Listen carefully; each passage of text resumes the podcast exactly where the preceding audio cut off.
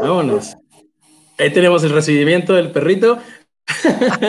Muy buenas gracias a todas, a todos los que nos están acompañando en este episodio número 17 ya de Veganeando. Eh, como siempre, bueno, eh, estamos en vivo desde Facebook, ya también estamos en, en YouTube eh, transmitiendo.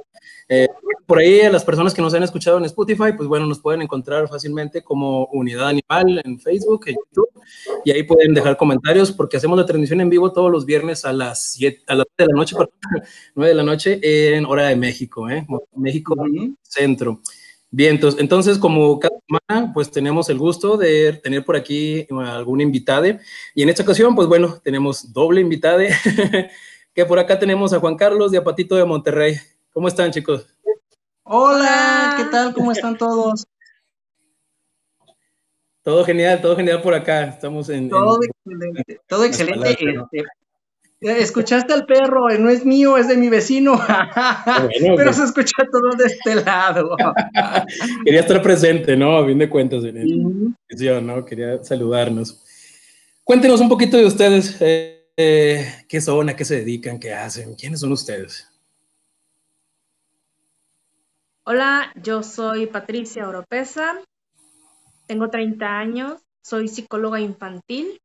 Eh, lamentablemente ahorita no estoy ejerciendo por lo de la cuarentena eh, y es algo muy difícil poder hacerlo online porque me dedico a los niños y es muy complicado que un niño pues ponga un poquillo de atención en la computadora, ¿verdad? Entonces ahorita nada más lo que estoy haciendo es darle orientación a los papás vía WhatsApp o por teléfono. Eh, pero sí, pues a eso me dedico. Eh, yo soy el esposo de Patty. yo me dedico a cuidar a Patty. Ahora sí que como su esposo, ya, ya este, tenemos un ratito de años de casados. ¿Cuántos años tenemos de casados? Diez años. Ya acabamos de cumplir diez años. En abril cumplimos nuestros diez años de casados. Eh, eh, según nosotros íbamos a festejar a lo grande nuestro décimo aniversario, nos la pasamos aquí en la casa con la cuarentena, pero pues bueno, um, yo soy Juan Carlos, yo soy Juan Carlos, tengo 40 años, me la robé del kinder y yo soy 10 años más grande que ella. Eh, yo me dedico a sistemas, yo soy programador de sistemas de servidores de Internet y aparte también hago otras cosas. Entonces, este, doy capacitación, doy capacitación a gerentes, al área de ejecutivos, life coaching y otras tantas cositas más. Interesante. Oye, pues también coméntanos que tienes tu podcast. De una vez es la invitación.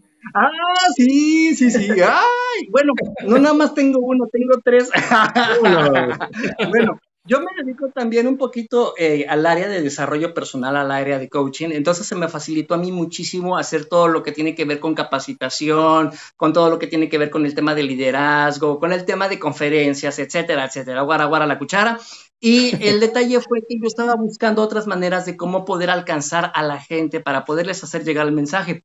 Algo bien importante, me encanta, me encanta tu programa, Miguel, me encanta el programa que están haciendo, por cierto, muchas felicidades. Qué bueno que están haciendo también algo ustedes, qué bueno. el tema de los podcasts, déjame te comparto algo, siempre existió, siempre existió, de hecho existió más o menos desde allá, desde finales de los 90, nada más que no era tan popular. ¿Qué es lo que sucedió? Que Apple aproximadamente por allá de mediados de los 2005, 2006 empezó a agregar su sistema de podcast a través de, de QuickTime, era, era aquel famoso sistema y después se convirtió en Apple Music y todo eso, eh, pero siempre existió. Entonces mucha gente se volvió famosa a través del sistema de podcast y ahorita últimamente, gracias a Spotify que volvió a rescatar todo ese tema de podcast, pues bueno, volvió a aparecer. Eh, yo que me dedico al área de sistemas, Spotify me manda a mí una invitación hace aproximadamente dos años, me dice, oye, ¿no te gustaría crear un podcast? Entonces, como a mí siempre me han buscado, buscado los, los, podcasts, hice el mío, este, primero de, temas de liderazgo y luego hice otro, de, otro de negocios y ya que estábamos centrados en temas del veganismo, también hicimos uno. Eh, junto con el ingeniero vegano, que le mando un enorme saludo a Felipe, le mando un enorme saludo a, Lía también, hicimos el de veganismo live. Entonces, pues ahora sí que pues Veganismo Life ha servido para llevar la información a la gente en varios países. Eh, nos ha contactado muchísima gente de Argentina, de España, de Chile, de, de, Estados Unidos, muchísima gente de México. Así que lo pueden buscar en Spotify como Veganismo Life. Perfecto. Bueno, ya saben por ahí, ya, ya tuvimos también un pequeño barrio cultural de la historia del podcast, ¿no? Del podcast. Excelente. Bueno, pues si les parece bien, vamos a empezar con las preguntitas de acá de rigor que tenemos este, para todos los invitados que nos acompañan por acá. Y pues bueno, eh, la primera, no sé cómo se quieran ir eh, compartiendo, yo creo que sí es interesante que nos compartan ambos o, o dos, este, a lo mejor eh, de las preguntas, ¿no? Porque sí, muchas de ellas son personales. Entonces, pues la primeritita es la más sencillita. ¿Cuánto tiempo ya tienen siendo veganos ustedes? ¿Cuánto tiempo tenemos de vegano? Es que créeme que no, no agarramos una fecha en específico. Fue de un día para otro, pues fue gradual, fue gradual. No lo voy a, no voy a decir que no, fue gradual, fue poco a poco ir dejando de consumir los animales, pero tener una fecha exacta, no, yo creo cuatro años y medio. Mm, como casi cinco. Como, casi como veganos años completamente. Ahora sí que absolutamente veganos, cinco años, cuatro años y medio, cinco años. Eh, eh, lo que sí es que empezamos primero con el, con el tema del vegetarianismo. Eso también estuvo bien raro, estuvo bien raro. Aquí la señora fue la, la, la que puso el, pie, la que puso las cosas sobre la mesa. Eh, yo me acuerdo muchísimo, muchísimo de ese tema. Cuéntales cómo empezaste con el tema de, vegetariano y cómo reaccioné yo después. Fue un despertar, fue en un momento en el cual lamentablemente en nuestra mesa había cadáver de animal, de, pollo. Pero en ese entonces, pues yo tenía mis compañeros emplumaditos, mis patitos. Y recuerdo que yo los tenía en el patio y en el patio estaba la puerta de cristal que dividía nuestra, nuestro comedor del lugar donde estaban los patos. Entonces, pues estábamos comiéndonos ahí el cuerpecito del animalito y volteo a ver a mis patos y fue ahí donde dije, bueno, es que cuál es la diferencia de el que tengo afuera, que amo mucho, que lo cuido y todo, del que está en nuestra mesa, todo lo que pasó, todo lo que sufrió para que terminara, pues ahora sí que nada más para el gusto del paladar, ¿verdad? Y fue entonces que empezamos a dejar de consumir animales. Bueno, yo empecé y comencé como que a enrolar a mi esposo, oye, mira, no hay que comerlos, no hay que hacer esto, no hay que hacer lo otro. Eso, eso fue hace nueve años, yo me acuerdo muy bien porque teníamos un año de habernos casado. Cuando nos casamos, eh, le regalé a Pati dos patitos, a Sonia y a Joe. Para quienes han venido aquí en la casa, pues bueno, los han conocido. Pues yo ya se fue al cielo hace poquito tiempo, falleció hace como un mes. Este, duró 10 años el patito, aquí sigue su esposa, aquí sigue con nosotros. Y ahora sí que, pues para quedar bien con mi esposa, ¿verdad? Eh, le quise regalar dos patitos. Entonces ya habíamos tenido un patito anteriormente, eh, pero bueno, el patito sufrió un accidente, se metió un perro y se lo, ahora sí que lo sangoloteó y lo mató.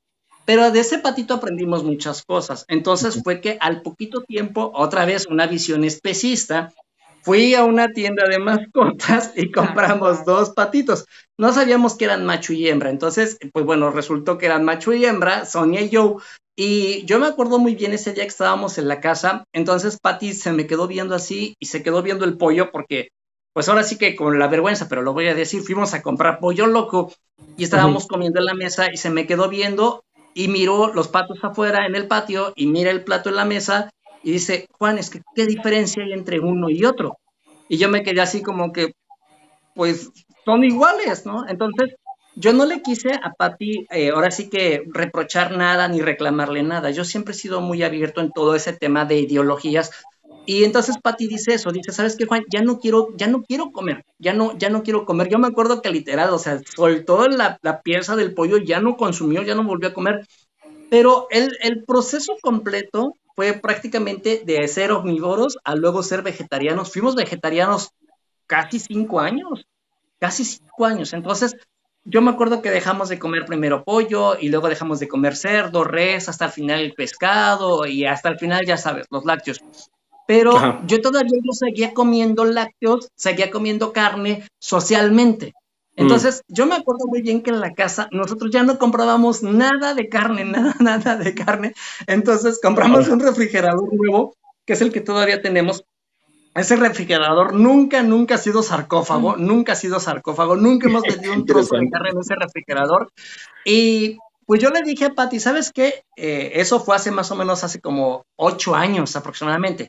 Yo le dije, pues yo ya voy a dar el paso, ya voy a dejar también de, a dejar de consumir carne, porque te digo, en la casa ya no consumíamos nada de carne, pero yo afuera, que en los viajes, que con los clientes, etcétera, etcétera, yo todavía seguía consumiendo carne. Entonces, ¿qué fue lo que sucedió? Que dije, ¿sabes qué? Ya no, ya no más, eh, y lo quitamos. Entonces, todavía lo que nos costó un poco de trabajo hace seis años fueron los lácteos. Ya sabes, ¿no? Mm. el, tema de la, de la, toda la adicción que hay hacia los lácteos nos costó mucho, mucho trabajo. Y lo fuimos dejando poco a poquito, poco a poquito, hasta que prácticamente hace cuatro años y medio, cinco años, ya prácticamente fuimos veganos. Entonces, fue muy difícil porque hace nueve años había muy poca gente, muy, muy poca gente vegetariana, muy poca gente. Entonces, pues la gente que te, que te conocía y le decíamos, es que no como carne, es que ¿por qué no comes carne? Es que, ¿qué te está haciendo daño? Es que ¿por qué no consumes? Es que ya te volviste antisocial, ya no quieres ir a las carnes asadas. Y todo eso nos decían. Ya. Y es que a lo mejor no es que no hubiera vegetarianos, es que no conocíamos vegetarianos. es algo muy importante, sí, importantísimo. Y, éramos la oveja verde de todos lugares, no nada más de la familia, sino de los amigos y todo. Y mucha gente, pues sí, hasta como que le cayó mal, porque yo, por ejemplo, yo siempre he sido muy sociable y de repente dejamos de asistir a fiestas, a reuniones, a, albercadas, a las clásicas carnes asadas, a reuniones familiares, porque ya no queríamos ser partícipes. Entonces mucha gente como que empezó a notar como que dijeron, no, es que ya, ya no son como antes, ¿no? Ya se volvieron raros, hasta nos miraban feo. Yo me acuerdo, déjame les comparto algo bien chistoso. Me acuerdo que una vez a un cliente yo le mencioné y le dije, es que ya soy vegetariano. ¿Y sabes qué me dijo? Me dijo, ah, yo también tengo un amigo que es gay. O sea, así dijo. Así, como que se salió de contexto completamente. dije, no, tiene, no tiene nada que ver con eso, es otro tema completamente diferente. Porque mm. todavía la ideología de la gente hace nueve años era completamente diferente. sí, claro. fue burla. Créeme, que, créeme, que, yo lo veo como que eso fue una burla. Pero pues bueno. No, no, no, pues cada cosa, inclusive pues no dudo que todavía haya mucha gente. Definitivamente es un tema que tiene un poquito más de, eh, de alcance hoy en día o que ya mucha gente conoce la palabra, ¿no? Que dice, ah, bueno, pues es carne, ¿no? A veces muchas personas con eso, ¿no? De que no comes carne nada más, eh, a, diferencia de que, pues bueno, ya sabemos que el veganismo incluye otras, otras cositas, ¿no? Eh, referente a lo que nos acaban de compartir, hoy en día siguen sin asistir a, a fiestas o eventos donde haya personas que no son veganas. De hecho, ya cortamos todo el lazo, creo que con todos, si no es que la mayoría, ¿no? Sí. O sea, es lo que pasa es que la gente también, la gente muy cercana a nosotros, pues tiene la confianza de decirnos las cosas y empezaron a burlarse, empezamos a recibir ese tipo de comentarios negativos, o sea, gente eh, conocidos, eh, mis compañeros incluso en la universidad, eh, nuestros familiares, o sea, estaban muy fuertes las burlas, esos comentarios que no deberían hacerse, imprudentes. Y si empezamos a alejarnos de esas personas, empezamos a alejarnos de la convivencia. Y ahorita, pues digo, no creo que me esté viendo mi familia, pero también me alejé de mi familia porque he tenido unos, unos pleitos muy fuertes, muy, muy fuertes con, una de mis primas. Sí. Este, y yo también ya decidí alejarme de todo eso. Sí voy y visito a mi mamá, voy y visito a mi abuela, pero cuando hacen reuniones de que vamos a juntarnos para comer, yo ya no voy, porque yo sé que es el, la carne asada, o sea, y, otro tipo de comida. Entonces yo ya no voy a ninguno de esos. Entonces podría decir que sí, sí nos, nos alejamos de la gente, ya no vamos a ninguno de esos tipos de reuniones. Podemos sonar muy estrictos, por así decirlo, pero lo que pasa es que es muy incómodo estar yendo y estar viendo que todos estén consumiendo el cuerpo de animales, sabiendo que a nosotros nos duele mucho, claro, le dolió muchísimo más a ese pobre animal, pero a nosotros nos duele por todo el trabajo que hemos estado haciendo y que ellos hagan comentarios y aparte se estén llevando a la boca el trozo de un animal, creo que ya no es sano para nosotros estar viendo nada de eso. Y además, pues la gente alrededor tampoco no es como que quiere entender. Se les ha dicho muchísimas veces por todas las razones posibles por las cuales no hay que consumir los animales y siguen haciéndolo. Entonces como que nosotros dijimos, sabes que yo ya no estamos como para ser maestros de ellos. Ya tienen toda la información. Cuando quieran hacerlo perfecto, se acercan. No significa que les cerramos las puertas. Pero ya no es como para estar con ellos ahí detrás de ellos, andarles diciendo y diciendo, no, es cansado también. Nosotros nada más estamos como que abiertos a, a juntarnos con la gente que nos dice, oye, ¿sabes qué? Pues yo quiero recetas, quiero empezar de dejar de comer animales. Ah, perfecto, yo te apoyo en todo lo que tú quieras. Pero ya ir con la gente ya a ver que comen cadáver. Mm, De hecho, de hecho hay una gran ventaja. Nosotros tuvimos una, una gran ventaja cuando hicimos la conexión hacia el veganismo. Es que, pues bueno, eh, para empezar ya estábamos fuera de nuestras familias este, maternales, donde, donde fuimos criados. Pues eh, yo ya tenía, ya, ya vivíamos separados, ya no vivíamos ni Patti con sus papás, ni, ni, ni yo con mis hermanos, ya estábamos completamente fuera. Y el camino, la transición, como te menciono, Patti, cuando quiso hacer la conexión hacia el, hacia el vegetarianismo, yo la apoyé. Yo nunca le dije, no, no hagas eso, o yo no voy a dejar de comer carne, etcétera. Y eso también nos sirvió mucho para tomar un camino más consciente. Más aparte de que cada vez nos íbamos informando más, veíamos documentales, leíamos más libros, contactábamos a más gente que también eran activistas, o sea, nos fuimos informando cada vez más y más y más. Y en definitiva nos fuimos alejando de todos esos comentarios negativos, de toda la gente que nos hacía comentarios de, ay, es que se me antoja un trozo de carne, ay, es que se me antojan unos tacos ahorita, ¿no? Ay, es que el pollo está bien sabroso, o sea, ese tipo de comentarios como que también como que te ofende, ¿sí? O sea, justo lo que dice Pati, al animal le dolió, le dolió muchísimo más. Nosotros no logramos mencionar el dolor que tienen los animales, pero sí logramos entender la razón y el propósito de por qué estamos haciendo todo esto. O sea, es, lo voy a decir, y es que muchas veces el tema del veganismo también se llega a ir hacia el tema precisamente de la discriminación, no nada más hacia los animales, sino que también logras entender otros conceptos, como el trato hacia las mujeres, como el trato hacia las, hacia las personas de, diferente raza, como el tema de la, de la diversidad sexual, o sea, todo eso, ¿no? es como si llegara alguien y se burlara de una persona de color.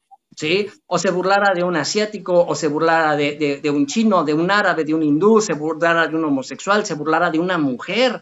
Entonces, tú estás luchando por una causa y de repente viene alguien y se burla de tu causa, ¿sí? O sea, te voy a decir que afortunadamente nosotros no estamos en ese lugar del animal que está siendo masacrado, que está siendo mutilado, que está siendo asesinado ahorita en este momento, pero estamos buscando que todo eso se pueda erradicar. Entonces, así como hubo gente hace 200, 300 años que buscaba la independencia de los países, que todos los hombres fueran libres, si llegara alguien y te dice, ah, es que yo necesito tener un esclavo, es que es bueno tener los esclavos, es que es bueno aprovecharse una persona de color, es que hay que exponerlos, es que hay que, hay que abusar de ellos, hay que abusar de ellos sexualmente, hay que mutilarlos.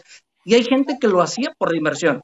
Pero ahora lo logramos entender de este lado y vemos que hay gente que maltrata por diversión a los animales. O sea, nosotros ya hemos visto recorrer un camino muy largo a lo largo de estos nueve años, muy, muy largo, y nos hemos informado de que no existe ninguna razón justificable para poder masacrar a un animal. No la hay. Totalmente de acuerdo. No la hay. Entonces, toda esa gente que en algún momento nos ha hecho comentarios despectivos, yo agarro y le digo a Pati, ¿sabes qué? Ya estoy harto. O sea, ya, ya no. O sea, digo, la Navidad pasada, todavía la Navidad pasada del año 2019, fue nuestra primera Navidad que nos salimos de la caja. ¿A qué me refiero? Que todas las navidades pasadas estábamos siempre con la familia, o con la familia de Patty, o con mi familia. Y tú sabes que el tema de la Navidad es un tema también social, que es, que es este, ahora sí que es a fuerzas, ¿no? Que te lo ponen ahora sí que aunque tú no quieras desde niño, y sabes que si no cumples la Navidad con tu familia eres mal visto y a lo mejor te sientes mal y te sientes en soledad. Y le dije a Patty, ¿sabes qué? Mejor vamos a empezar a, a escribir nosotros nuestra propia historia. Tuvimos una Navidad muy linda, bien hermosa, sin ni una sola gota de sangre, una Navidad total y completamente vegana, una Navidad total y completamente consciente. No se tuvo que toalar ni un solo arbolito, no tuvimos que caer en el, en el problema del consumismo tampoco, y nos la pasamos muy bien. La verdad es que nos la pasamos extremadamente bien. Entonces, creo que, que ahora ya disfrutamos a la familia por la compañía de la familia, pero una de las cosas es que ya no es necesario la compañía con el aroma de la carne asada, ¿no? La verdad es que ya nos ha tocado ir de repente, mis hermanos ya, ya ni me invitan a sus carnes asadas.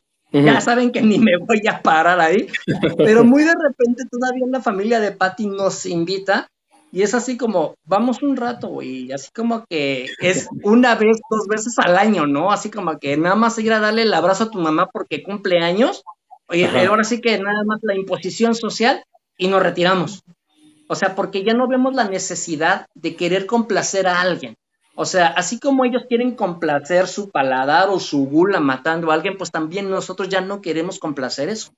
De hecho, eso de las navidades y lo de Año Nuevo también, eh, decidimos o ir un día antes o un día después, cuando ya no hay nada de comida. O sea, nada más que estén ellos ahí, el abrazo, estoy aquí contigo, ok, ya, adiós. Pero sí ya no ir justo en el momento en el que están consumiendo, porque es lo que, lo que digo, ya saben ellos, nada más es de que no quieren, no quieren hacer algo diferente. No, no, prácticamente como que nada más ir a cumplir con el papeleo, ¿no? A decirles, buena Navidad, un abrazo, feliz año, vámonos. Vamos, les vamos a contar una anécdota tan irónica que literal cae en la ironía. Hace tres años se intoxicó tu familia, ¿verdad? Comiendo carne. Oye, no van a ver eso, ¿verdad? pues si lo ven, saludos a mi suegra. Ay, si no me dejan entrar a la casa de mi suegra, ya saben por qué fue. Se intoxicaron. Se intoxicaron por la carne. La abuelita de Patty va y hace chiles rellenos entonces, nuestros chiles rellenos, pues no los hicieron así, sin el capeado ni nada, porque ellos todavía no saben cómo capear a, nivel vegano, nivel Dios, todavía no se lo saben. Entonces, nos hacen nuestros chilitos rellenos con nuestra chollita, el chilito todo solito, todo peloncito, pero bien bonito. De hecho, ya la abuelita de Pati es buena onda, ya nos cocina nuestra comida aparte. Mm. Nos hacen nuestros chiles, pero al resto de la familia les hacen, les hacen con carne, ¿verdad? Picadillo. Picadillo. ¿Y qué mm. pasó? ¿Qué pasó? Creo que la carne estaba echada a perder. Es obvio, un cadáver es un pedazo de animal muerto. Definitivamente. Y todos comieron de esos chiles y todos se intoxicaron. Ocho personas en el hospital. Ocho. Ocho se fueron al hospital. todos se fueron al hospital. en sus casas retorciéndose de dolor. Sí. Y lo, chistoso es que sabían perfectamente qué fue lo que comieron, porque todos estuvieron en esa reunión, todos comieron, todos estaban enfermos y los únicos que no estábamos enfermos éramos Patillo. Patillo, deja tú la abuelita, traía el, el remordimiento, el cargo de conciencia, y luego la abuelita fue la que tuvo que pagar los gastos del hospital. Entonces, pero es mala onda porque todavía la pobre abuelita andaba llore y llore. O sea, ella que con tanto amor, que con tanta entrega les hizo sus chilitos, en, en su parte amorosa, ¿verdad? Porque en su parte especista, pues, fueron por un cadáver. Pero aún así traía, y todavía la familia así como diciéndole, fue la abuela, fue la abuela. Nos querían matar. Nos querían matar la abuela. y afortunadamente después de eso, la abuela dejó de consumir mucho, mucha, mucha carne. De hecho, ya afortunadamente la abuela ya ha ido aprendiendo. De hecho, de repente mi mamá también como que, ah, no, ya no como tanta carne. Pero es el mm. clásico comentario, ya no como tanta ah, carne. pero ya, yo como que ya he ido notando eso, ¿no? Entonces, la verdad es que sí vamos, como dice Pati, vamos un día antes o un día después, pero ya vamos bajo nuestras propias reglas, ¿no? Bajo, bajo nuestro propio lineamiento, bajo nuestros propios valores. Entonces, ellos ya entienden, ya saben. Antes sí eran muy común los comentarios ofensivos de parte de mis hermanos, ¿no? De que ándale, de una carnita asada, ándale, mira que aquí unos taquitos, ¿no quieres unas quesadillas? Y chinos, así como que, güey, ya sabes que no como carne, o sea, ya sabes, ya te lo expliqué y eso fue al principio, pero afortunadamente ya les fui mandando, les fui mandando información, documentales, videos, estadísticas. Y ahorita mis hermanos, pues bueno, ya también han, disminuido mucho su cantidad de como lo hacían antes. Todavía la semana pasada, ¿verdad? Con mi hermana Carla, hice el coraje de mi vida. Déjenme les cuento, Miguel, déjenme les cuento, amigos, hice el coraje de mi vida. Porque me dice mi hermana que su hija, la más chiquita, ella casi no consume carne, sin más que no consume carne, y la llevó al doctor para que le hicieran su revisión, porque le hacen una revisión a la niña constante. Y el doctor le dijo, no, es que tiene que comer carne. Mm. Y yo le digo a mi hermana, pero es que ¿cómo, ¿cómo es posible que le diga eso un doctor a mi hermana, que mi hermana no tiene experiencia ni en el tema de medicina, menos en veganismo, que le diga que tiene que la niña tiene que comer carne? Y eso es algo que la verdad es que a nosotros nos molesta mucho porque hay demasiadas carreras que urgen actualizarse. Lo voy a decir, y, perdón, pero hay muchos flojos que no se actualizan. Muchos doctores que no agarran la información más nueva que tiene la OMS, muchos doctores que no han visto muchos estudios nuevos que hay, muchos doctores que no se están fijando que, pues bueno, están intoxicando a sus propios pacientes con tanto medicamento, ¿no? O sea, un doctor que tú le dices, oiga, es que ya no quiero consumir carne, el doctor cae en su comodidad y te dice, no, es que sí tiene que consumirla. Y entonces el problema es ese, ¿no? Que carreras como medicina, biología, química, nutrición, carreras también como chef, ¿no? Carreras, muchas, incluso también muchos deportistas, carreras, por ejemplo, que tienen que ver con el deporte, no les explican a sus estudiantes que no es necesario comer carne. No se necesita ningún nutrimento de que tiene la carne para que tú puedas ahora sí que aprovechar al máximo. Es más, te puedo decir que carreras como, como incluso literatura, carreras como artes, carreras como política, carreras como este, filosofía, no están actualizadas. O sea, no es posible que todavía en su lado romántico sigan pensando que es correcto torear al toro. Claro. O sea, que es correcto ir de cacería, ¿no? Que es correcto mutilar un animal. Todavía lo siguen viendo de una manera tan romántica y todavía hay gente que se ha acercado conmigo y me dice, no, Juan, yo soy bioquímico y yo sé que necesitamos la proteína animal. O sea, es así como que... pues es que inclusive en todos ámbitos, ¿no? Inclusive, sí, inclusive como sistemas, ¿no? Como nosotros que somos sistemas eh, computacionales, o sea, hay gente que se actualiza porque caen en la comodidad y mucha gente que lucran de esa comodidad, ¿no? En este caso lucran los animales, ¿no?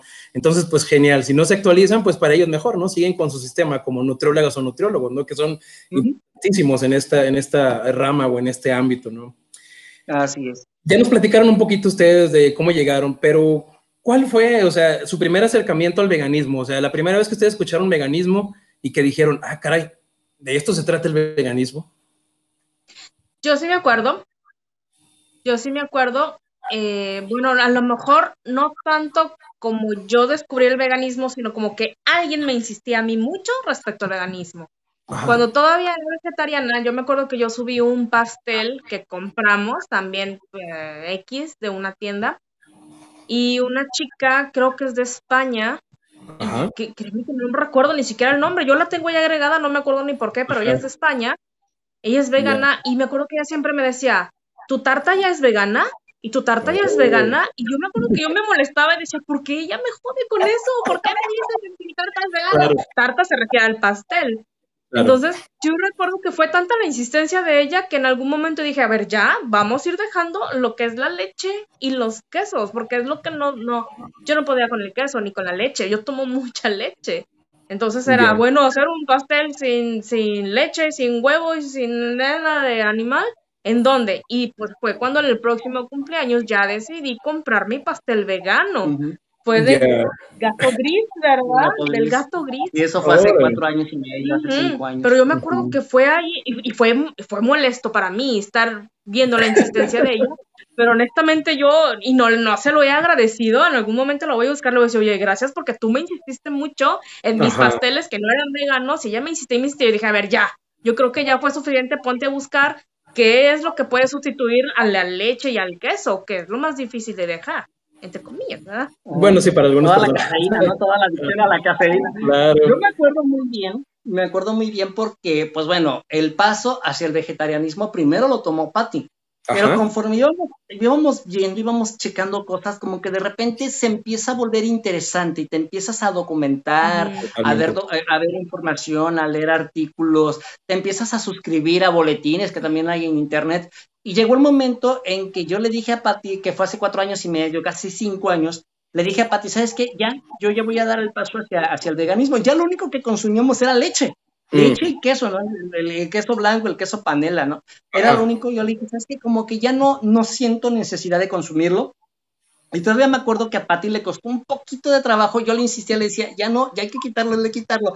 Lo último que dejó de comer Pati era cereal, cereal con leche.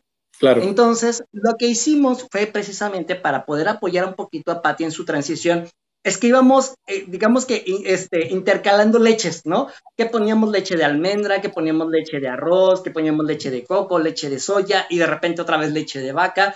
Pero así fue como lo fuimos intercalando hasta que Patty encontrara una leche con la cual se sintiera cómoda. Sí, claro. Lo que pasa es que también el paladar lo tienes bien intoxicado y algo, algo nuevo te va a saber feo. Si no lo conoces, lo empiezas a probar y no te gusta. Yo me acuerdo mucho cuando empezábamos a ir a las reuniones que hacían degustaciones de comida, de comida vegana. Llegué a probar estas salchichas de, de soya.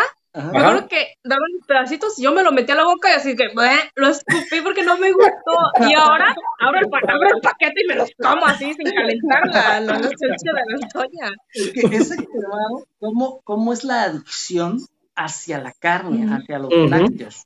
Incluso, la verdad es que, bueno, yo, yo he estado en lugares, te lo voy a decir, ¿no? Lugares donde ha habido accidentes, donde hay lugares donde ha habido incendios y hay gente muerta cuando un cuerpo se quema en un accidente, tiene un aroma. Y yo le he preguntado a gente, les he dicho, oye, ¿alguna vez has olido un cuerpo cuando se quema? También sucede en los crematorios, ¿eh? La gente que quiere oler un cuerpo humano quemándose, que asista a un crematorio, hay un olor, hay un aroma. Y es muy parecido al de la carne asada. Entonces, oh. la verdad es que es un aroma duro, es un aroma horrible, es un aroma nauseabundo. Pero la gente que consume carne asada está acostumbrado a ese olor, a esa, pudredumbre, ¿no? Entonces, eh, nosotros cuando estamos cerca de productos de animales muertos, créeme que, guácala, o sea, que la verdad es que es asqueroso. Nosotros de repente vamos al supermercado, hay partes del supermercado, le decía a Pati, que no conocemos. O sea, la esquina donde están pescados, la esquina donde están los mariscos, la esquina donde están las carnes, esa parte del supermercado no la conocemos. Es que de verdad no es por exagerar, porque yo he visto muchos memes de que, ah, cuando pasas por el área de las carnes y tapándose la nariz, no exageramos, realmente huele muy huele feo. Muy feo. O sea, y deja tú, nos ha tocado que de repente, ahorita ya no, bueno, no he puesto atención en los refrigeradores con los cadáveres, pero nos ha tocado ver a los, a los bebés lechoncitos, a los cerditos empaquetados. Sí, sí, sí. O sea, ¿cómo? es impotencia, ¿no? Es impotencia de decir, es un bebé, o sea, es un bebé de cuatro o cinco meses que fue asesinado por el paladar de alguien y no concibes, ¿no? O sea, es así como que es una, una mezcla entre dolor, entre llanto, entre coraje, entre ira y así como con ganas de sacudir a la gente, ¿no? Lamentablemente pasamos por ese pasillo y ya no ves igual a la gente. O sea, no los ves igual así como, no los ves como con compasión a las personas, no los ves así como que, güey, estás haciéndole daño a alguien, date cuenta que esa explotación es hacia un animal, hacia un ser sintiente. De hecho, eh, no lo voy a negar, también tuvimos nuestra parte hater, por así decirlo. Pasábamos por el área de la carne y la gente agarrando carne y nosotros de adrede decíamos en voz alta, ay, guácala, ¿quién come cadáver? O sea, lo decíamos en voz alta para que la gente escuchara. Y la verdad es que, o sea, en realidad no hay, no hay razón. Mira, eh, de hecho, hablando también un poquito acerca del podcast que busquen ahí en el, en el Spotify, El Carnicero Arrepentido, que es mi propia historia, pues yo me dediqué mucho tiempo a la, al negocio de la carne. Mi familia hizo mucho dinero a través de la explotación animal. No lo voy a decir, no lo voy a ocultar, no voy a tapar el sol con un dedo, pero, o sea, imagínate, Patty, en el, cuando nos conocimos, Patty iba por los, por los, las bolsas de cadáver, el, el cadáver destazado, y, nosotros no lo entendíamos. Yo mecía el, el, el, cadáver del cerdito en el aceite y no lo entiendes, o sea, no entra en la cabeza. Pero si empiezan a ver de repente esos destellos de luz, empiezas a quitarte la venda de los ojos y, y tú dices, sabes que ya no es necesario. La verdad es que no hay razón para volver a consumir animal, no hay, no hay razón para volver a lastimar a un ser sintiente. Y es que es bien difícil también detectar en qué momento te vas a dar cuenta, porque yo tengo recuerdos de cuando estaba chiquilla, unos 11, 12 años, por ahí más o menos, eh, un amigo de mi hermano me mandaba videos por correo electrónico y me llegó un video de esta, el de los que son como huroncitos, ¿no? Los, que les quitan la, piel. Y yo, yo recuerdo que vi el video completo y yo decía, ay, pobrecito animal, qué feo. Pero en ese momento ni siquiera era vegetariana, ni se me pasó por la mente ser vegetariana, ni vegana, ni nada. Yo no me decía, pobrecito. Y de hecho, hablando de eso, yo empecé siendo activista por los animales y ni mm. siquiera era vegetariana. Entonces era como que no maten a los toros, pero yo seguía comiendo la carne de la vaca. Por supuesto. bien raro, la verdad. Mucha, mucha gente comienza dejando de consumirlos y luego se va directamente al activismo. Yo fui al revés, yo era activista y ahí yo recibía los golpes de la gente afuera y a golpes me refiero que, ah, sí, estás eh, defendiendo un toro, pero llegas a tu casa y te comes a la vaca, ¿verdad? Y yo, claro. pues ahí está. Entonces sí, fue, fue muy diferente, la verdad, la forma de yo hacerme vegana fue muy diferente a la de muchas personas. Y es que el detalle de todo esto, sí, el detalle de todo esto siempre es la normalidad, ¿no? Es una normalidad que, a la que estamos este, expuestos, ¿no? Todas estas personas, ¿no? Muchas veces podemos sentir algo, justo como lo mencionas en, el video de los hurones, que tú dices, bueno, pues es que esto, ¿por qué lo están haciendo, no? Pero no conectamos tal cual, o sea, no conectamos a lo que estamos comiendo, a las consecuencias. por ejemplo, cuando te mencionaban algo, en, cuando estabas en algún activismo por los toros, que te decían, sí, pues vas a ir a tu casa a comértelo, ¿no?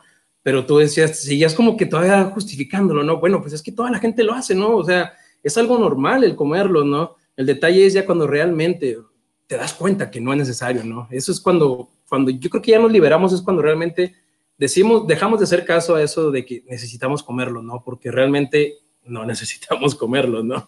Esa es la, la, la gran realidad, ese es el balde de agua que muchas personas tratamos de evitar o tratan de evitar a como dé lugar, ¿no? Hasta que ya de plano dices, bueno, ya me aventaron el cubetazo, ¿no? Ya no hay, ya no hay salida, ¿no? De aquí, este, me quedamos que cambiar, ¿no?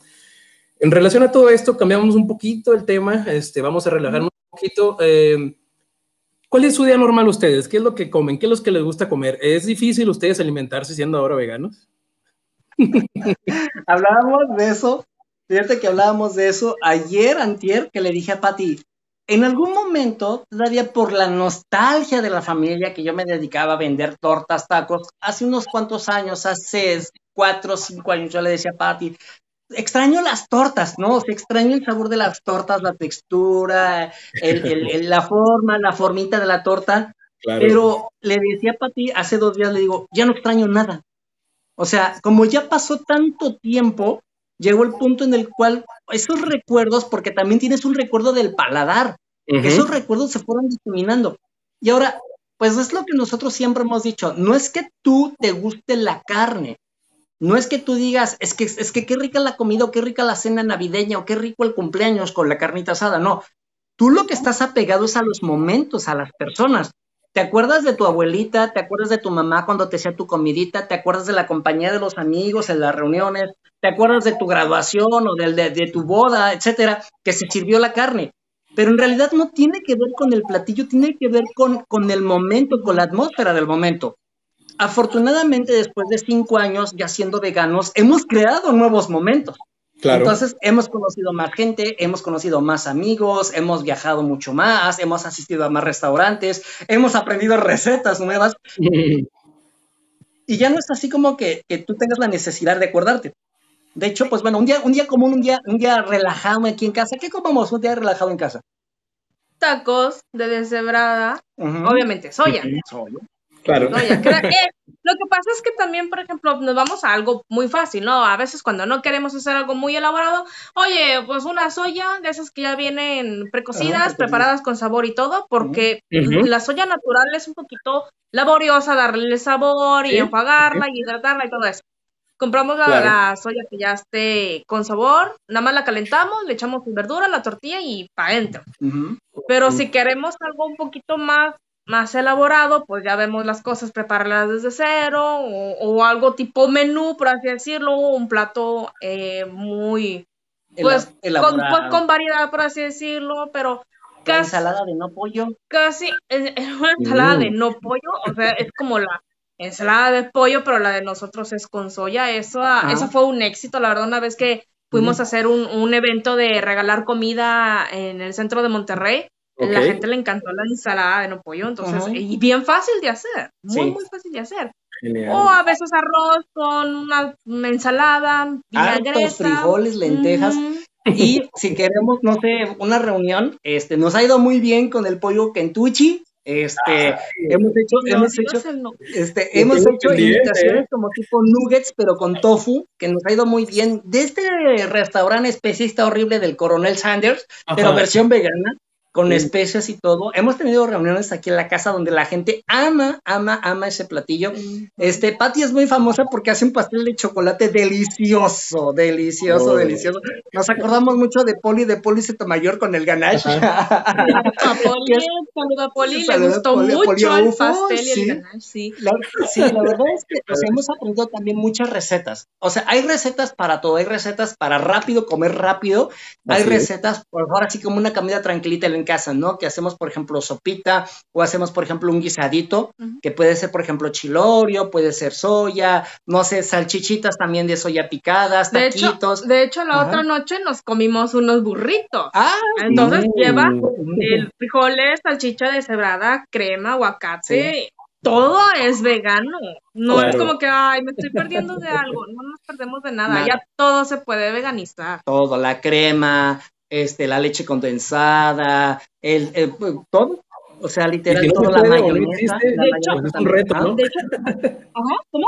si no se puede o no existe, es un reto el lograrlo, ¿no? Eso es lo que está pasando. no, pero créeme que ya no hemos encontrado algo que digamos, ay, esto no lo podemos veganizar, no todo. Los, los chiles ya los hicimos capeados, y no lleva huevo. Las banderillas que son de salchicha, que, son, que van también capeadas, también lo hemos hecho. Ahora, también algo muy padre es que la comunidad vegana también es, es, muy buena onda. Yo sé que de repente los veganos así como que decimos, yo soy más vegano que tú, pero algo que, lo hacemos es que cuando tú ya estás haciéndolo por ética, por amor y respeto a la vida de los animales, compartes también tu conocimiento. Entonces, mucha gente nos ha pasado sus recetas nosotros también les hemos compartido nuestras recetas y también pues nos vamos dando tips, ¿no? Tips de dónde comprar, dónde encuentras los artículos más económicos, estás buscando un ingrediente donde encuentras lo puedes hacer así. O sea, hay muchas, muchas cosas que cada vez es más fácil encontrarlas ya veganizadas. O sea, la gente ya no puede decir que no, ah, me voy a quedar con hambre. No te quedas con hambre. Todo está ahí. Yo me acuerdo mucho cuando mi mamá nos daba, no sé, una pasta con frijolitos o arroz con frijolitos, es lo que hay, hay que comer. Y uno de mis hermanos se enojaba y decía, es que ocupo mi carne, quiero carne. Y yo decía que no, no, o sea, no lo necesitas. Con arroz y frijoles con eso tienes. Sí, no, y aparte, pues bueno, ya para nosotros, no te voy a decir que no, a lo largo de estos años, pues sí nos han sucedido nuestros accidentes veganos, así le llamo yo. los accidentes veganos es cuando consumes por accidente algo de producto animal. O sea, pero no es por, yo siempre digo que no es lo mismo la ignorancia que la negligencia, ¿no? La gente que ya consume carne porque ya le explicamos que no necesita comer carne son negligentes. Pero a veces hay gente que es ignorante y a nosotros también nos ha pasado ignorancia. A mí, yo me acuerdo hace dos años, tres años, viajé a la Ciudad de México y pues ya mi cliente con el que viajé sabe que soy vegano. Me dice, no, hombre, Juan, no te preocupes, mira, aquí a la vueltita hacen unos antojitos bien ricos, hay que te preparen unos taquitos de frijol bien sabrosos, tú no te preocupes. O sea, los acompañé a comer, pero a mí me hicieron mis taquitos de frijol. Terminé de comer mis taquitos de frijol y me acerco y le digo a la señora, oiga señora, pues muchas gracias, qué linda, quedó todo muy rico. ¿Sí le gustó, joven? Estaban buenos los tacos. Ah, es que les puse manteca de puerco. Y yo, ¡ah! O sea, todo el vuelo de regreso, porque terminé la reunión, fui al aeropuerto, el vuelo de regreso venía verde. O sea, yo literal lo sé con todos los colores subidos así por, por el mareo, porque ya nuestro cuerpo ya no aguanta comer nada de origen animal. Por eso ya cuando alguien que no es vegano nos, nos da algo de comer, si le decimos, no tiene esto, esto, esto, esto, el otro, porque eso es de animal. Sí.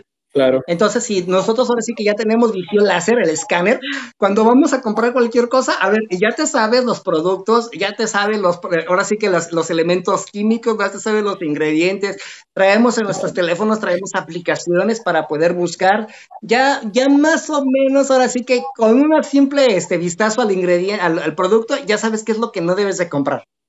Claro.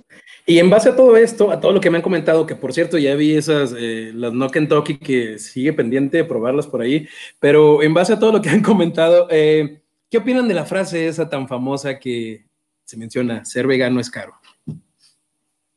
Ay, no, nada que ver. Lo que pasa es que en los restaurantes, y sobre todo aquí en Monterrey, y sí es caro todo, pero no nada más los restaurantes veganos. Todos, algunos restaurantes son muy, muy caros. Pero para estar en casa, no, no, no gastamos mucho, la verdad. Pues, yo digo que sí es muy caro. Ser vegano sí es muy caro, pero es más caro no ser vegano. Eso es importante. Te voy a decir por qué es más caro no ser vegano. Porque gastas exactamente la misma cantidad. Vamos a suponer, haces una carne asada. ¿sí? Y voy a regresar otra vez al tema especista, ¿no? Comes pasteles, helados, lácteos, leches, etcétera. Pero te voy a decir que yo durante muchos años padecí de problemas de riñón. Por, comer por comer lácteos. Muchos, o sea, cuando Patty me conoció, yo sufría, un día fuimos a parar al hospital porque yo traía piedras, piedras de riñón y me salía carísimo. De verdad los medicamentos, las consultas, los tratamientos, eh, el, tema de la diabetes, o sea, un montón, un montón de cosas, o sea, te sale más caro no ser vegano. Si tú pones en, la, lista cuánto te sale que te estás gastando de carne siendo omnívoro, ¿sí?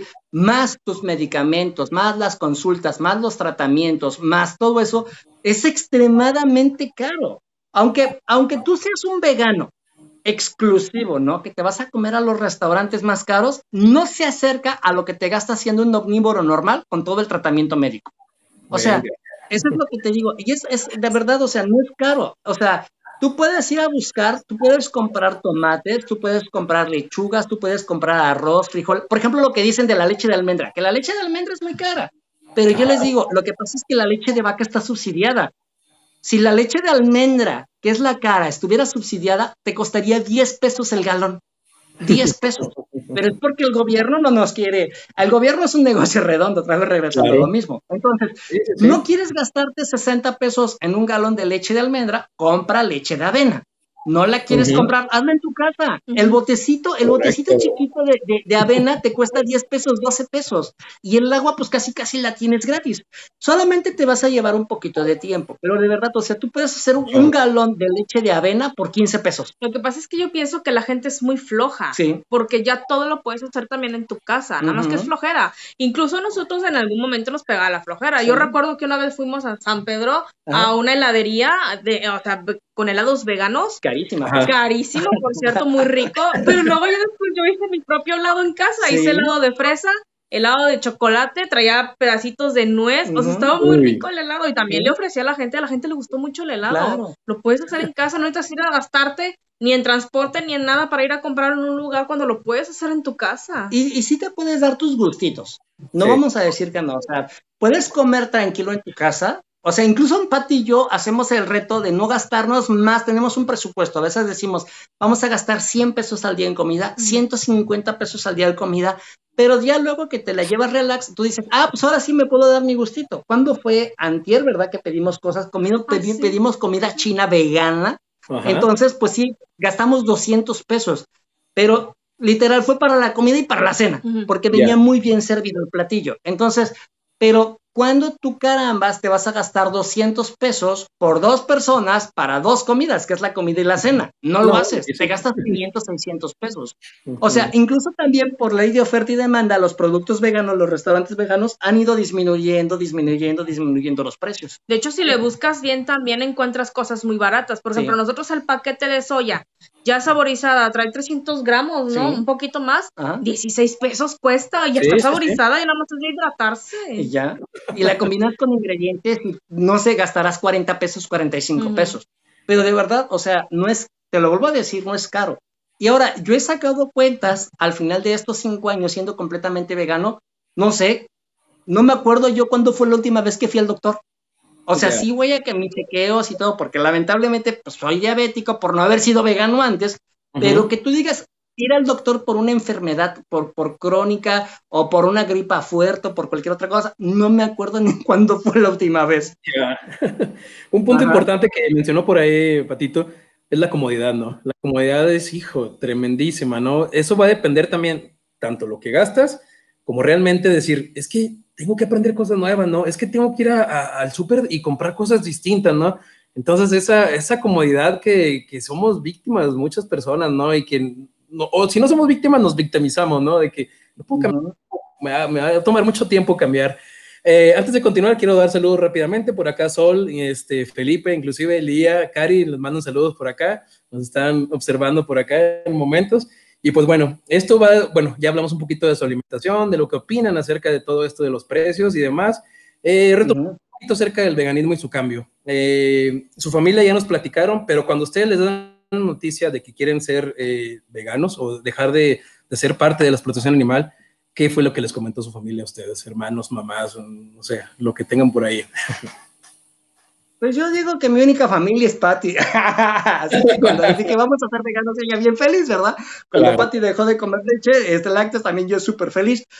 Creo que, ¿cómo reaccionó tu familia? Lo que pasa es que tampoco no fue como algo, yo soy un poquito muy grosera. Yo digo, ay, si yo tengo algo eh, que decir, yo para qué se lo voy a decir a mi familia, a ellos qué les importa. Eh, los quiero mucho, los amo, la familia los amo, pero no es como que yo les ande diciendo qué es lo que estoy haciendo, o sea, incluso mis gustos, mi orientación sexual, eh, a lo mejor se darán una idea, pero no es como que, oigan, ya hice esto, no, no me interesa. Pero en algún momento que sí llegué a decirles que llegué a su casa, le dije, mamá, ya no consumo animales, eh, no recuerdo, creo, no, o sea, no hubo como que un enojo o algo, ni una impresión tampoco. Me acuerdo que sí me dijeron que me iba a enfermar, Sí, de eso sí me acuerdo. Te vas a enfermar más rápido, Pero no, de hecho, hace muchísimo también que ya no tengo gripas. A mí me daban las gripas muy fuertes, muy, muy mm. fuertes. Y ahorita ya no, y puedo decirlo, incluso puedo celebrarlo y puedo ir a decirle a la cara a mi mamá, oye mamá, ya no me ha dado una gripa fuerte como hace muchísimo tiempo. ¿no? Entonces no, no fue algo como que tampoco muy llamativo para ellos, porque no les interesa. Eh, yo me mm. acuerdo una anécdota media, media tonta, media burlesca, porque mi hermano hace muchos años hace como 15 años tuvo una novia. Ya. Su suegra de mi hermano, en ese entonces, pues la mamá de esta novia ya que tenía, pues eh, la señora era vegetariana. Entonces, no sé qué enfermedad tendría la señora, que decidió hacerse vegetariana, pero mi hermano decía, no, es que mi suegra se ve verde porque es vegetariana. Y entonces, cuando yo hace, hace nueve años les dije que me iba a ser vegetariano, no, Juan Carlos, ¿cómo crees? Es que mira, mi ex suegra andaba mal, se va a poner verde. Y ahora ya veo a mis hermanos y hasta me burlo de ellos. Les digo, mira, güey, tú que decías que me iba a poner verde como Juan, que soy más prieto que tú. Entonces, ya, ya mis hermanos no dicen nada. En algún momento, hace nueve años, como que sí me decían mis hermanos, porque ya no vivía yo con ellos, o sea, ya Pati y yo siempre hemos sido independientes, me decían, no, ¿cómo, ¿cómo tú que me meneabas las carnitas te vas a hacer este vegano, vegetariano? ¿Cómo se te ocurre? Eso, eso, eso no es, no es coherente, no es coherente contigo. Pero regresamos otra vez a lo mismo, ¿no? Tienes un despertar. Yo les decía así, pero yo hacía muchas cosas incorrectas. Cuando eras niño, pues te hacías pije los pantalones, ¿no? Te comías en los mocos, y no porque lo hacías de niño lo sigues haciendo ahora. Entonces, nosotros tuvimos nuestro despertar, se nos quitó esa venda de los ojos y empezamos a hacer cosas diferentes. Ya desde hace muchos años, ni la familia de Patty, ni nuestra familia, ni mi familia me dicen temas acerca de eso. Yo creo que ahorita ya como, como que les causa curiosidad. Ya como que ya nos están preguntando cosas nuevas, ya están viendo que muchas empresas están empezando a lanzar productos veganos, se empieza a notar más este tema, la comunidad vegana va creciendo cada vez más Correcto. Y yo les digo, o te veganizas o el sistema te va a veganizar.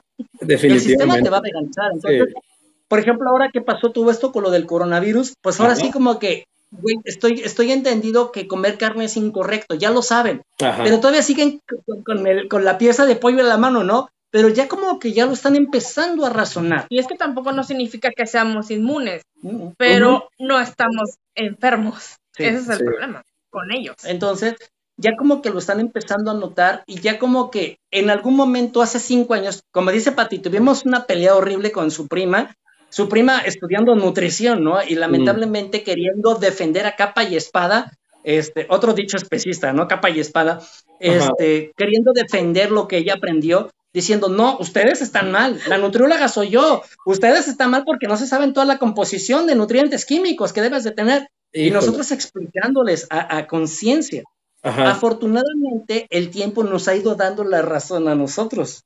Nos ha ido dando la razón. Y es donde la familia ha dicho, ¿sabes qué? Pues Pati y Juan Carlos no están equivocados. O sea, ellos, nosotros hemos, nos ha costado trabajo porque hace muchos años no conocíamos tanta gente, no conocíamos tanta comunidad. Y ahorita que ya conocemos a cientos, si no es que ya miles de veganos, como que ya nos sentimos mejor, nos sentimos respaldados, ya, ya tenemos más información, compartimos más datos, compartimos estudios, datos científicos, estudios de universidades, un montón de cosas. Genial. No, bueno, este, de plano, el programa se nos fue rapidísimo. Ya ahorita estamos a punto de terminar, pero antes de que me despidiera de ustedes dos, eh, me gustaría mucho que me compartieran eh, o que nos compartieran a todo el público algún consejo que le den a las personas que están pensando ahorita en hacerse veganas, eh, que están realmente como que empezando a, a informarse, que han llegado aquí a este podcast, a este video, a esta transmisión, eh, con la intención de conocer un poquito más, de ya escucharon su historia, pero ustedes, ¿qué les dirían a esas personas que están como que ya pensando en hacerse veganas? Yo, yo más les tengo, por ejemplo, dos tips, sobre todo para los que viven todavía con, con sus papás, que son jovencitos, porque yo he visto muchas veces que no puedo porque vivo con mis papás, que es informarse, tener toda la información a la mano porque hay que refutar todo lo que te van a decir, incluso lo más estúpido, de que, ah, ocupamos la carne, no, no lo ocupamos. Aquí está el, este, el, artículo científico que no es cierto. Y el otro es eh, no quedarse solo, empezar a buscar muchísima gente que ya tenga experiencia siendo vegano, que ya tenga recetas, que ya tenga información, que ya tenga cómo poder refutar a la gente y poder hablar de una manera tranquila, porque de que va a haber etapas, va a haber etapas, la etapa del enojo, donde te quieres pelear con todos, la etapa de la tristeza, donde ya no quieres saber nada, eh, muchas etapas. Entonces, no se queden solos y obtengan toda la información posible para que ya sean veganos. Genial. Yo creo, que aquí lo interesante es poder hacer la conexión, ¿sí? Eh, Pati y yo hemos estado en lugares horribles, pero puedo decir, hemos estado en lugares horribles donde, no, donde sientes la impotencia a más no poder, donde yo, yo, yo he salido llorando, yo he salido enojado, yo he salido molesto con, con, con la, con la sensación, ¿no? De, de, querer destrozar todo, ¿no? Con la sensación de decir, ay, qué horrible es ser un humano. yo creo que es muy difícil salir de, de un lugar así, pero quisiera decirles a nuestras amigas, a nuestros amigos, que hágalo por ellos, hágalo por los animales. O sea, no nada más veas a tu perrito, a tu gatito, ve también a los demás. Las aves desean estar en libertad, los peces desean estar en el mar, eh, eh, los animales quieren estar libres, no quieren estar en zoológicos, no quieren estar en un plato. Yo nunca he conocido, Miguel, amigos, yo nunca he conocido a alguien que diga, yo quiero morir. Mm. Yo nunca he conocido a nadie que diga eso. Yo nunca, nunca he visto y los animales tampoco no quieren morir, no quieren estar encerrados, no quieren ser parte de un espectáculo, no quieren, no quieren sacrificar su vida para satisfacer a alguien. Yo creo que aquí la palabra correcta sería empatía, ponerte mm. en el lugar del animal, ¿sí? Eh, ojo, va a haber mucha gente que les va a decir, ay, es que las plantas también sienten. no, tranquilos, no es cierto, las plantas no sienten, las plantas reaccionan, pero no sienten. Entonces, si alguien en tu familia, como dice Patti, te dicen, ay, es que las plantitas también sienten, acércate con nosotros. Te vamos a pasar toda la documentación donde dice de que las plantas no sienten y las puedes comer tranquilamente. Entonces, eh, hagan la conexión por los animales.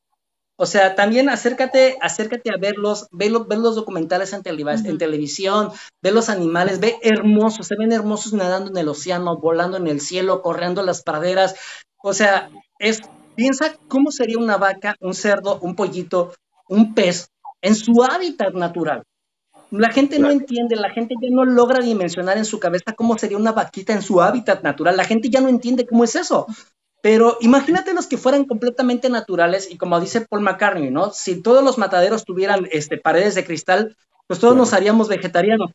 Pero vamos a empezar a hacerlo por ellos. O sea, crear amor, empatía, eh, poderlos entender, cuando, cuando tú entiendes que ese pedazo de carne que te estás llevando a la boca conllevó mucha sangre, conllevó mucho sufrimiento, y no nada más de animales, a veces también algunos humanos van de por medio en todo eso, la agricultura, la gente que es explotada dentro de los mataderos, los sueldos bajos, el desperdicio de agua, la cantidad de CO2, cómo la tierra se está erosionando por la carne. Ahorita lo que nunca había sucedido en la, en la, época moderna, esto que está sucediendo con el coronavirus, con la pandemia, no había sucedido, pero todo sucedió por comer carne.